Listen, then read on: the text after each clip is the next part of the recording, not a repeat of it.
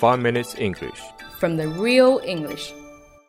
我们新浪微博也已经开通了，微博 .com/slash five m i n s e n g l i s h，就是阿拉伯数字的五加上 minutes 的缩写 m i n s，再加上英语 English e n g l i s h，也可以在微博里搜索“每日五分钟英语”，五是阿拉伯数字哦。 When I get to Warwick Avenue, meet me by the entrance of the tube.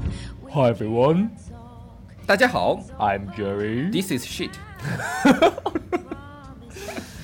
。We're broadcasting from Sydney, and welcome to the Five Minutes English Show. Alright, so first of all, what do you do before the start of an interview, Alex? 我没面试过啊， Oh, really? 都是我面试别人。 So, how did you get this job? You interviewed the boss. That's a pretty weird way to get a job.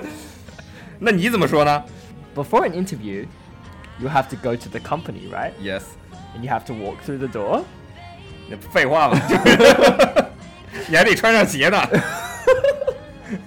And you have to speak to the receptionist about interviewing. Yeah, and then So, you would say, Hi, my name is 2B Alex. to be to be 是什么东西啊？不定式吗？To be or not to be？不对啊！我操，你这说的是二逼啊！我操，呸！ Okay, start again. Mm. Hi, my name is Jerry, and hi- I have an interview scheduled with Mr. Yu at 3 o'clock. 你要面试之前，一般你会走到公司的前台，然后你跟他报上名字， 然后你要跟他说，哎，你跟谁有约了面试，对吧？I have an interview scheduled with Mr. Yu. Alright， And then you'll probably be directed up to see the. 不用讲过程了好吗 Okay, Alright. So when you meet the interviewer, make sure you smile, look at him in the eye, and give him a firm handshake. 哦，interviewer，I N T E R V I E W E R，面试候选人应该说， Okay. 对吧？ 面试的第一印象其实是非常重要的，要记住，一定要微笑着看着对方的眼睛，然后握手的时候一定要紧握，give a firm handshake，firm F I R M 就是紧坚定的意思。那为什么要握手那么重要呢？ Well, it's not just the handshake. The first impression is very important. For example, when you smile, it means you're very friendly. Looking at the 那 person 可不一定，贼笑呢。你是被切了小鸡鸡吧？我这种叫声。 Looking at someone's eye means you are honest and reliable.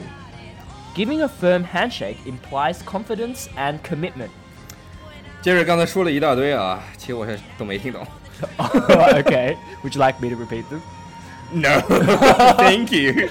面带微笑会让别人觉得你很友好，而且感觉是一种会很好相处的那种人，对吧？然后看着对方的眼睛，会让让人感觉到非常深真诚，而且不会隐藏什么东西。然后，然后握手的时候一定要紧握别人的手，也不能太大力，把人掐死也不行，是吧？你这样的时候就会表现你非常有自信而且热情。还有，如果碰到面试官和你握手的时候用中指抠你的手心，那你就得当心一点啦，Jerry。What the hell are you talking about? 你不知道啊？就是握手的时候，人家拿中指去抠你手心，这是示爱呀、 Oh, really? well, I didn't know that, but 你不是 okay. 被抠过吧？ I'll be careful next time, Alex. 那如果面试官是女的话，你该怎么办？该不该握手呢？ Okay, so with women, 嗯 you should not extend your hand. Well, if you're a guy, 嗯 you should not extend your hand 嗯。 until the woman offers her hand. 如果是女性面试官，而你又是男生的话，那你要等对方先伸出手，你才能去握手。 This is very important. And there are also different ways to shake hands with women. 还有不同的握手方法。哦，我想起来，杰瑞，你上次握女生手就是的，拉着人家手，哎哎呀，小姑娘啊，你有没有男朋友啊？ Alex is retarded, don't listen to him. Normally, you would just hold their fingers gently and shake a little bit. 如果男生要跟女生去握手的话， 你要轻轻地抓住他们的手指，而不是整个握住， Yes. 这样会显得你比较有礼貌，而不是想要去吃豆腐那种感觉。 Yes, you have to be gentle, Alex. 我很温柔的好吗？ You're very gentle to men as well. 呸！我操， Not that I would know. 马里古 know. 拉已经过了啊。Um, this is actually slightly different in the US, 嗯 where some women, especially business women, uh, would prefer the normal handshake. 哦，现在美国其实有一点不太一样的，有一些女生更喜欢别人握手的时候，呃，跟和男生握手一样，就是整个握住。那其实这个应该是跟在呃美国的这些女企业家的地位提高应该也有关系，他们更愿意你把它不是跟男生区别开来对待 Yeah, that's right. 对吧 Yeah. 嗯， So there could be some indications of sexism or something if you like 我 shake 就听 them. 到 sex。 So can I keep talking? Yeah。 So the most important thing is eye contact. 还有一个最重要的事儿，就是你在面试的时候一定要看着对方，然后问号啊、自我介绍一定要看着对方。 Yes, eye contact. At this time, when you shake, it's okay to just say your name. So, for example, I'd say, "Hello." 这不 my 下一 name-" 期吗？ Oh, sorry. 好了，那我们这期就到这里啦。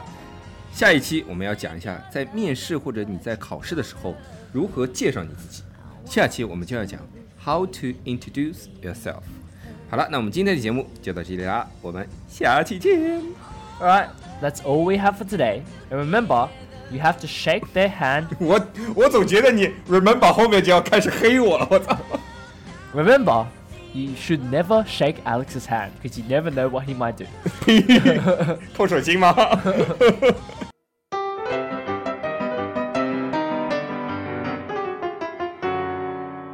昨天的关键词，大家来找茬的答案是什么呢？我们来听听 Coco 林彩霞怎么说。You should tell your boss who will cover for you when you are gone. 还有我们身在法国的杰杰教主，今天的来找茬儿的答案，我觉得是，就是针对第一种就请假的方式，就是嗯、w h a t s the situation in February during February？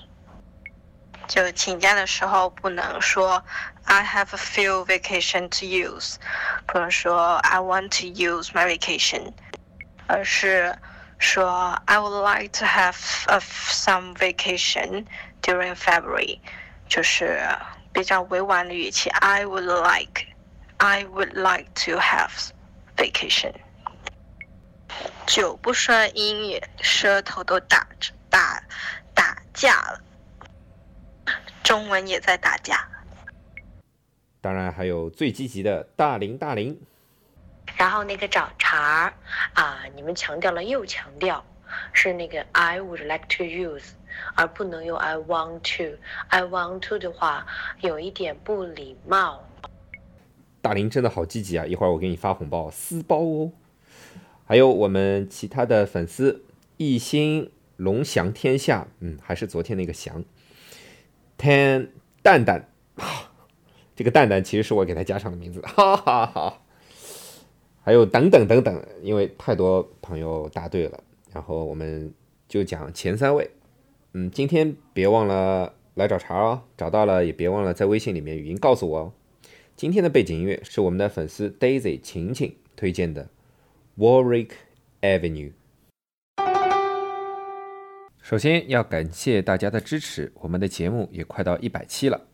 一百期的时候，我们会告一个段落，我们会从一百零一期开始进行改版，时间会略微加长，内容也会更加充实，敬请期待哟哦。哇哇哦！如果大家喜欢我们的话，可以在苹果播客 Podcast 和荔枝 FM 里搜索“每日五分钟英语”，那个黄色背景的爆炸头就是我们了。喜欢我们的话，可以订阅我们的节目，或者给我们点赞以资鼓励。也可以在苹果播客 Podcast 和荔枝 FM 里给我们留言，我每条都会回复的。也欢迎大家转发我们的节目，让更多的朋友参与到我们的节目中来。如果大家喜欢我们节目的话，可以加我微信号，不是微信公众账号，是我私人微信号 A L E X 下划线 Z Q 下划线 Y U。大家也可以在节目下方看到我的微信号，复制粘贴就可以了。我会在微信里发红包的哦。